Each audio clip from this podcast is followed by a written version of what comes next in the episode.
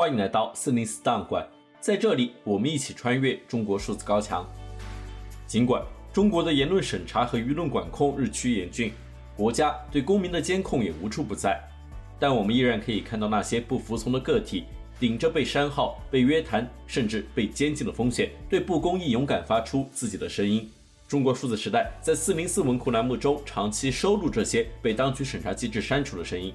本期节目，我们选读过去一周中引起舆论关注的三篇四零四文章。六月二十一日，中国农业大学人文与发展学院二零二三年度毕业典礼上，该院院长叶敬忠发表了题为《在权力的包围中，不要熄灭真善美的光》的毕业致辞。同日，该学院在其官方微信公众号上刊发了讲话全文。然而，随后网易、凤凰网、澎湃新闻、搜狐、知乎等多个媒体平台的转载均已被删除。这篇致辞这样写道：“这个时代正在发生的一些事情，让我每天醒来都恍若隔世：战争、灾难、凶残杀害、欺辱、霸凌、网络暴力、知名学者煽动鼓噪狭隘民族主义、主流媒体情有独钟娱乐花边新闻。”公共部门系统编造虚假统计数据，等等等等。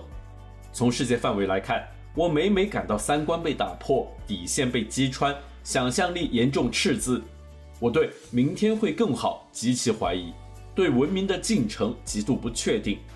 我们时常忙碌在各种无可奈何的工作中，除了满心疲惫外，常常感受不到存在的意义是什么。我的一位同事曾说，以前一般到周五才会感到疲累。而现在到周三就开始倦乏，且不知道为什么会如此。在此时代，我想叮嘱大家保持底线，因为人类行为正在不断击穿底线。我想叮嘱大家回归常识，因为人类行为常常违背常识。我想叮嘱大家真实做人，因为人类交往每每是合作表演。我想叮嘱大家高雅做事，因为人类活动往往是江湖共谋。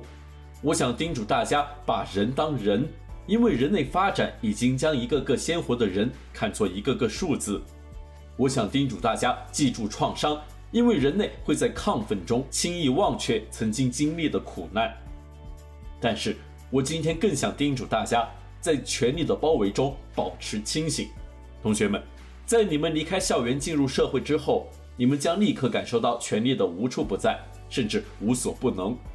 无论你们是单位领导还是普通员工，只要工作岗位与人相关，就拥有了某种权利。无论你们从事什么工作，哪怕是灵活就业，甚或不从事任何工作，只要与公共部门或他人打交道，就必然要面对各种权利。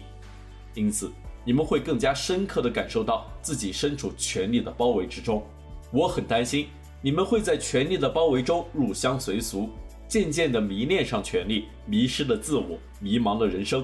权力确实有着巨大的吸引力，可以让人迷恋上瘾，从而变得精致圆滑。面对权力的包围，人们或许会因为眼中只有权力而忘掉人民，会因为权力无所不能而忘掉真理，会因为机械执行权力而忘掉背后的人和工作的意义。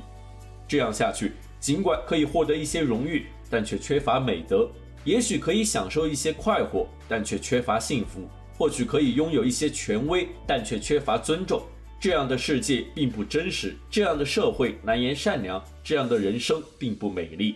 面对权力的包围，我不能要求你们像一枚鸡蛋撞向坚硬的高墙，但希望你们能够保留装在脆弱外壳里那颗真善美的灵魂。希望你们不要熄灭灵魂深处那束真善美的光。希望你们保持向着真善美的那束光自由奔跑的勇气，即使摔了一跤，也可以面带微笑。你们的奔跑或许可以让更多人获得平等，让更多人享有自由，让更多人得到尊重。在你们即将离开学院之际，我希望你们，亲爱的同学们，能够带着一股无法抗拒的力量，向社会表明人文与发展学院的理想，那就是不让虚假蒙蔽真实，不让邪恶取代善良。不让丑陋压制美好。六月十七日，此前引起全网持续热议的江西高校鸭脖事件，终于有了调查结果。根据江西省教育厅、公安厅、国资委、市场监督管理局组成的联合调查组发出的通报，判定异物不是鸭脖，而是鼠头。对此，职业律师微信公众号“绿侠普法”作者藏启玉律师发文评论，他在文章《直属围压事件水落石出，再也不会轻易相信他们》中这样写道：“眼睛即使瞎了，心里还亮堂着呢。说句真话，提心吊胆，明明是老鼠头，他们偏偏说是鸭脖。自从上次写了评论文章，很多人提醒我小心江西警方跨省来逮你。类似的事件已经出现很多次了，官方已经做出结果声明，依然不能服众。”接下来就会动用刑事手段，强迫民众去接受通报的结果。江西工业职业技术学院食堂里，学生吃出来的就是老鼠头，可是学校和市场监督管理部门调查的结果确认是鸭脖，还让发视频的学生做出声明和道歉。明眼人都能看出来里面有问题，学校肯定会向着自己说话。至于当地市场监督管理部门那个工作人员，以我多年街头相面的经验，獐头鼠目，不像好人。拿了好处替人打掩护，这种丧良心的官员在地方城市太多了。至于学生的道歉，纯属逼良为娼。毕业证在学校手里，怎么拿捏都有理由。那个学生换成任何人，也只有低头的无奈。在今天这样的社会，如果不会春秋笔法，大多数自媒体人是无法生存的。我有写文章的权利，但文章的解释权不在于我。因为一篇官场小说，帽子受领导指使，曾经找上门，认为文章里含沙射影，辱骂当地政府工作人员，这根本就是秀才遇到兵的事，我懒得搭理。然后就是威胁，不承认就传唤二十四小时。我的一生遇到过很多流氓，从来没有过畏惧。自从他们手中有了权力，方才唯恐避之不及。江西联合调查组正本清源，总算有了交代。就像一针麻醉剂，我也可以睡个踏实觉了。公信力渐渐丧失，塔西佗陷阱已经形成，再也不能轻易相信他们了。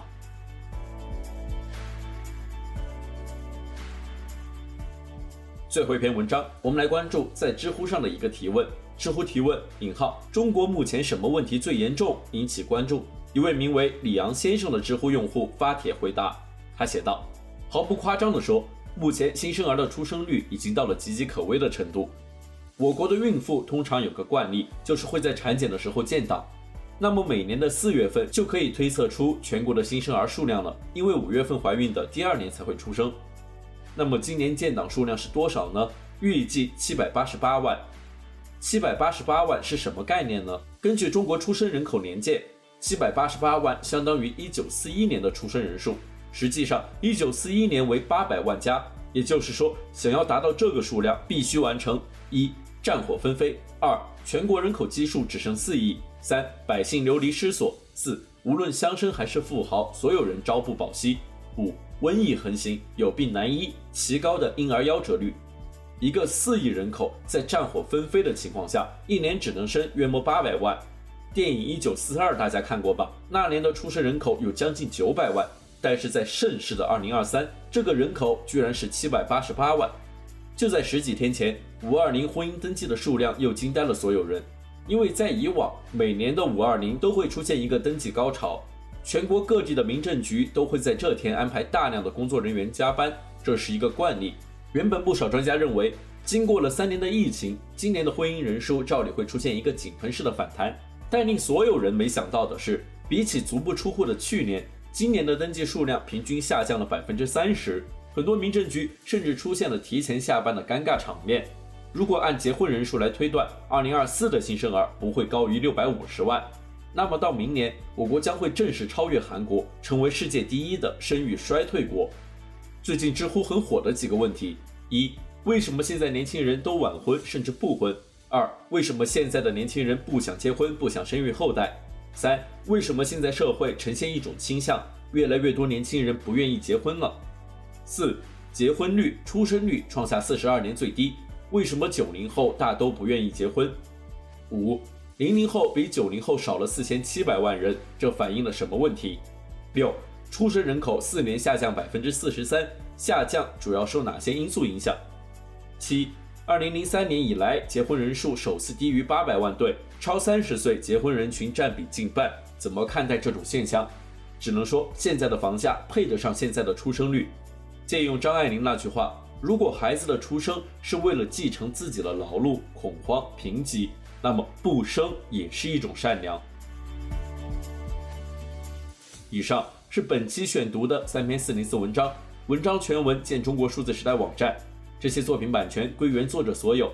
中国数字时代仅对原作进行存档，以对抗中国的网络审查。中国数字时代 CDT 致力于记录和传播中文互联网上被审查的信息，以及人们与审查对抗的努力。欢迎大家通过电报 Telegram 平台项目投稿，为记录和对抗中国网络审查做出你的贡献。投稿地址请见本期播客的文字简介。阅读更多内容，请访问我们的网站 cdt.media。